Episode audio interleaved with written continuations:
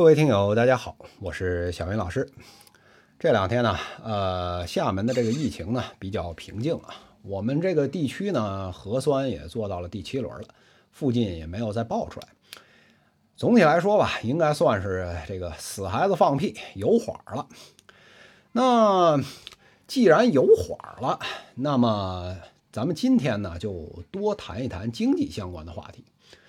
那最近呢，在朋友圈以及我们的这个小云社群里面啊，讨论的比较热的是啊，这个北方和南方多个省份啊，现在开始这个拉闸限电啊。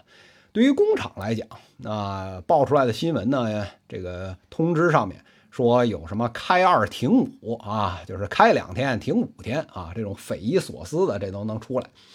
那党政机关呢？这个很多的大楼啊，这个空调啊也不能开了。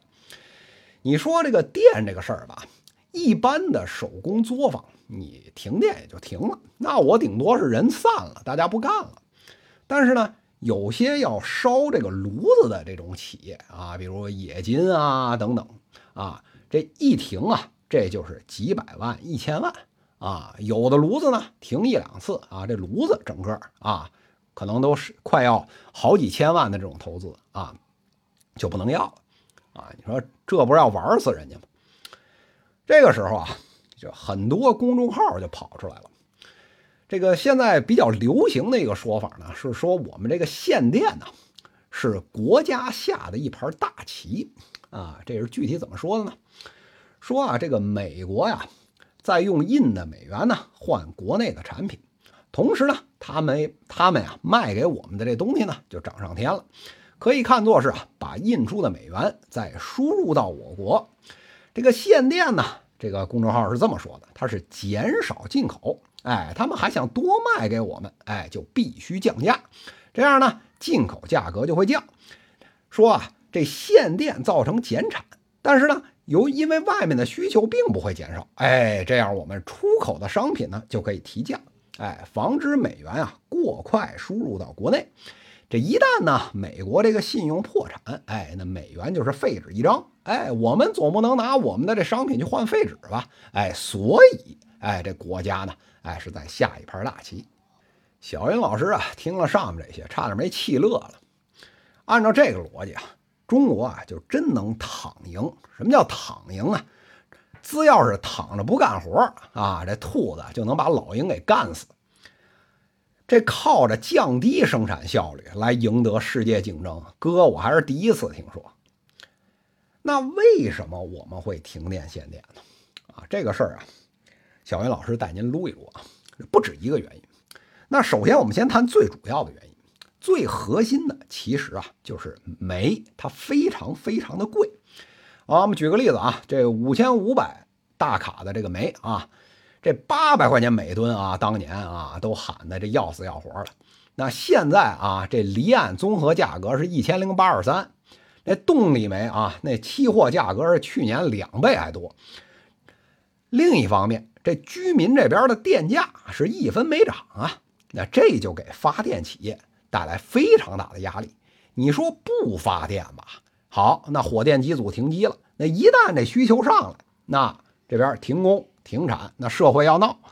那我要是发吧，这么亏着没这么贵，那我越发就亏的越多。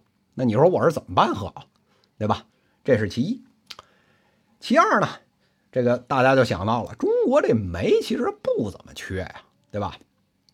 而且呢，我们又是基建狂魔，怎么咱们不能搞点基建，多挖点煤呀？对吧？我们自己也有，也不是没有。但是啊，这个事儿你要这么看啊，开煤矿生产线啊，这个本身技术上没有什么难的。但是呢，它周期实际上是非常非常长的。那么挖煤的设备那倒是瞬间要买就有，但是呢，你需要开这个煤矿，你需要各个部门，什么发改委啊、安监呐，还特别是环保啊，你各方面都得批呀，啊。等你批下来啊，这产能上了去啊，这黄瓜菜也该凉了，对吧？这是一个长周期的事儿啊，短期之内很难缓解，对吧？这是第二。那其三呢，就是碳排放。碳排放，我们现在讲啊，就是绿水青山，就是金山银山。我们的这个国家减排有压力啊，我们要承担国际的责任啊。那么我们国家现在到了这个体量了，那有一些呢啊，在国际上啊该履行的承诺啊，咱们就该履行得履行啊，该做就得做。那我们国家呢，至今啊是一个所谓的这个来料加工的这么一个国家。那么对于这种制造为导向的这种国家呢，你做这种碳排放的限制啊，这是非常非常艰难的。但是呢，现在有了国际承诺，那我们也是大国，这是没有什么办法，对吧？这是一方面啊，这是其三啊。其次呢，就是这个火电装机的这个问题。那么现在啊，这个发电的这个主流啊是火电啊，占百分之七十以上啊，各地不太一样。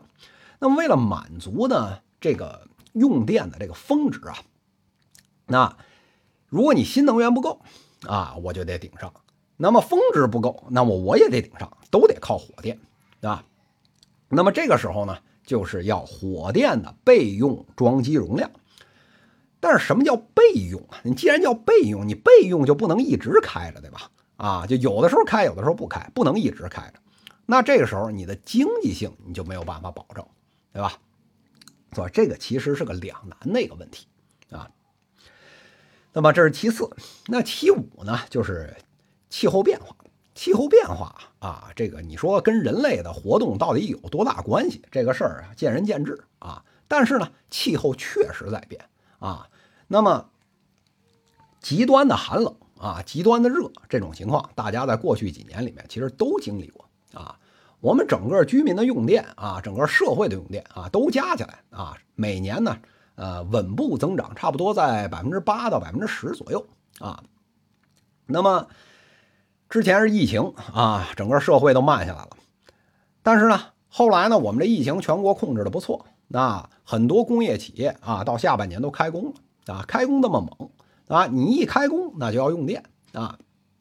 一些省份啊，比如说这个湖南啊。哎，这江西啊，哎，这装机呢，这增长没跟上，哎，当地的这个啊产能复苏的这个情况啊，所以呢也发生了一些啊限电的一些情况。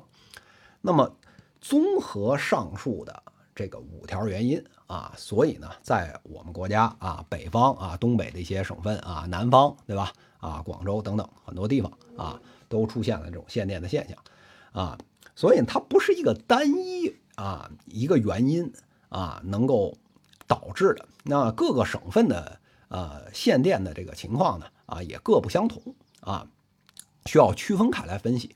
不过呢啊，如果你非要抓一条原因，那肯定也不是国家在下一盘大棋，而是呢这个煤的价格在这里面做了非常大的主导因素。